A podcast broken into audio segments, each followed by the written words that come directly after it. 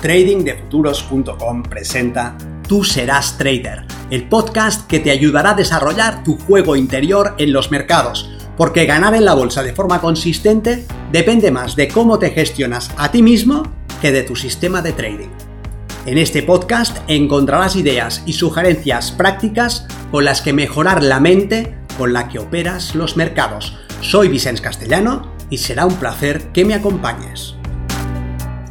Si quieres más información sobre nuestros programas de entrenamiento para traders, visita tradingdefuturos.com.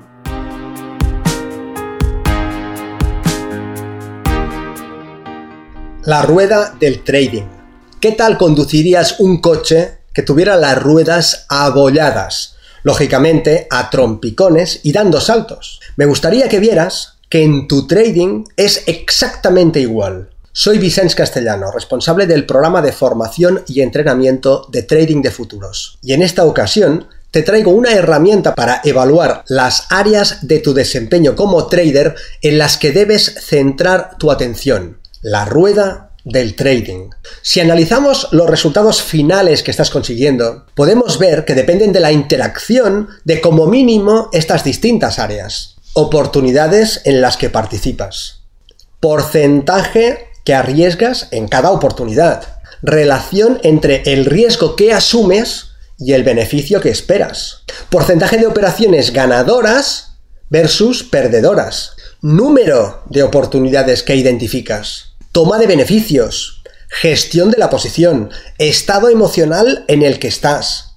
Registro de tu desempeño. Trabajo sobre tus puntos débiles, tu nivel de energía, que depende de tu descanso, de tu ejercicio físico, de tu nutrición, claridad mental y foco que mantienes. Es decir, hay toda una relación de elementos que se coordinan y que inciden en el resultado final que estás consiguiendo. La rueda del trading es una herramienta que consiste en puntuar cada una de estas áreas o de otras que consideres que pudieran ser importantes para tus resultados como operador entre el 1 y el 10. Cuanto mayor es tu nivel de competencia y de dominio en cada uno de estos apartados, mayor es tu puntuación. Por ejemplo, oportunidades en las que participas. Pregúntate, ¿están bien definidas? ¿Tienes claridad sobre ellas? Cuando las aprovechas, ¿lo haces sin dudar o más bien te precipitas y tomas operaciones de forma improvisada. Entras en escenarios borrosos, poco definidos, poco claros. Si consideras que tu dominio en esa área es elevado, puntúas alto, un 7, un 8, un 9. Si al contrario consideras que es uno de tus puntos débiles, te das una puntuación baja, un 3, un 2. Luego tomas el siguiente aspecto, porcentaje que arriesgas en cada oportunidad. ¿Tienes claro cuál es el porcentaje que debes arriesgar? ¿Y respetas ese porcentaje? ¿Sabes qué debe pasar para aumentar tus posiciones y en qué supuestos debes disminuir el riesgo máximo? Si arriesgas demasiado, puedes incurrir en riesgo de ruina. Pero si arriesgas demasiado poco, dejas dinero encima de la mesa. Si este aspecto lo tienes dominado, te puntúas alto. Y en cambio, si sabiendo lo importante que es, improvisas o lo incumples, te das una puntuación más baja. Siguiente aspecto, relación entre el riesgo y el beneficio. ¿Qué tal lo haces? ¿Tus operaciones ganadoras son mayores que tus operaciones perdedoras? Y si es así, ¿en qué relación? ¿2 a 1? ¿3 a 1? ¿6 a 1? ¿O son menores o son iguales? Evalúas y puntúas. ¿Y qué porcentaje de operaciones ganadoras obtienes en tu operativa en relación con las operaciones perdedoras? ¿50-50? ¿55-45? ¿60-40? ¿70-30? Haz tu evaluación y puntúa tu desempeño. ¿Y las operaciones que identificas? ¿Dispones de un sistema que te da una oportunidad bien definida de alta probabilidad a la semana? ¿O cada pocos minutos? ¿Qué tal satisfecho estás con eso?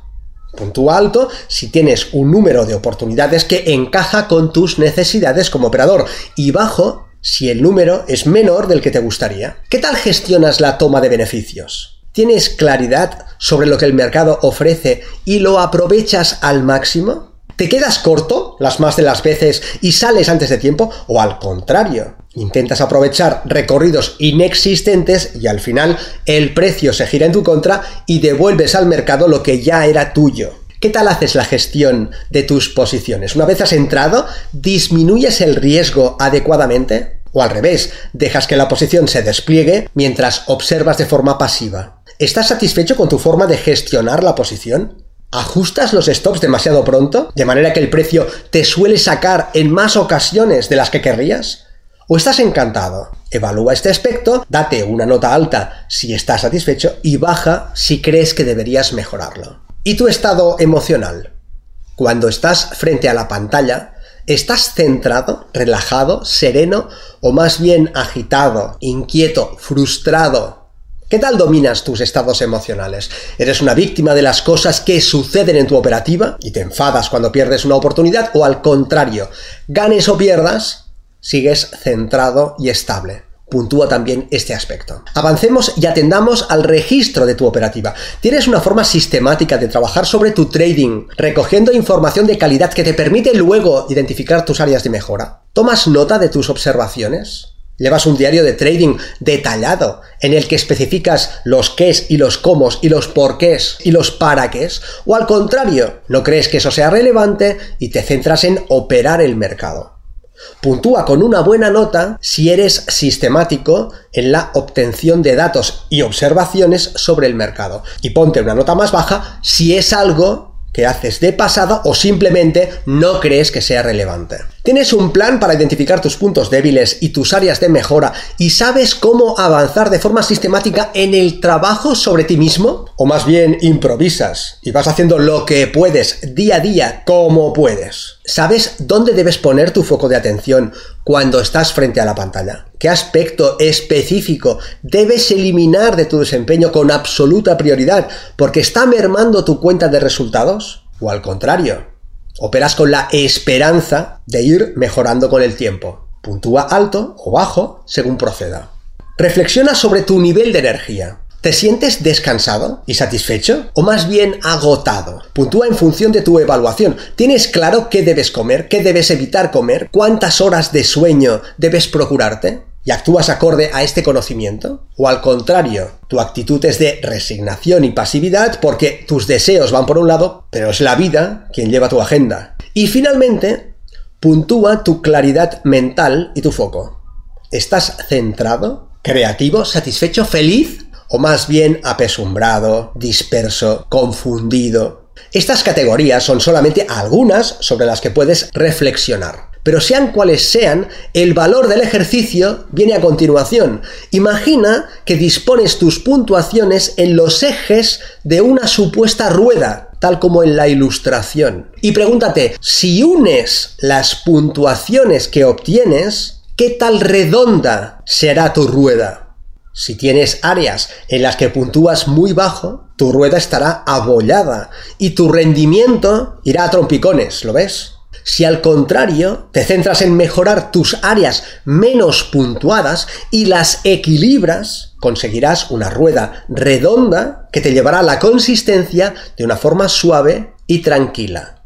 Esa es la rueda del trading, una representación visual de tu desempeño como operador que te puede hacer reflexionar sobre qué aspectos debes trabajar primero y dónde debes invertir tu energía. Observa que desde este punto de vista no tiene mucho sentido seguir mejorando tus puntos fuertes mientras sigas teniendo áreas problemáticas tu avance, en ese caso, seguiría siendo a trompicones. Es más sensato mejorar tus puntos débiles. Si tu capacidad de identificar ventanas de oportunidad es excelente y puntúas muy alto, pero tu forma de tomar beneficios es errónea, tus resultados se verán directamente afectados. Lo que mejorará tu desempeño no será la calidad de tus ventanas de oportunidad, sino las mejoras que consigas hacer en el proceso de toma de beneficios. ¿Sí? Piensa en tu propio camino e identifica las categorías que tienen más sentido para ti y para tu estilo de trading y personalidad. Y luego trabaja sobre tus puntos débiles y haz que la rueda de tu trading sea lo más redonda posible. Nos vemos en el mercado.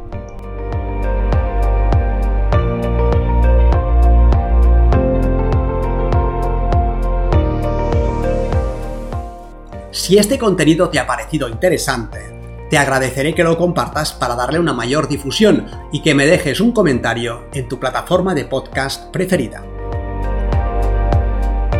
Para más información sobre nuestros programas de entrenamiento para traders, visita tradingdefuturos.com. Recuerda, una mente estirada por una nueva idea jamás regresa a su estado original.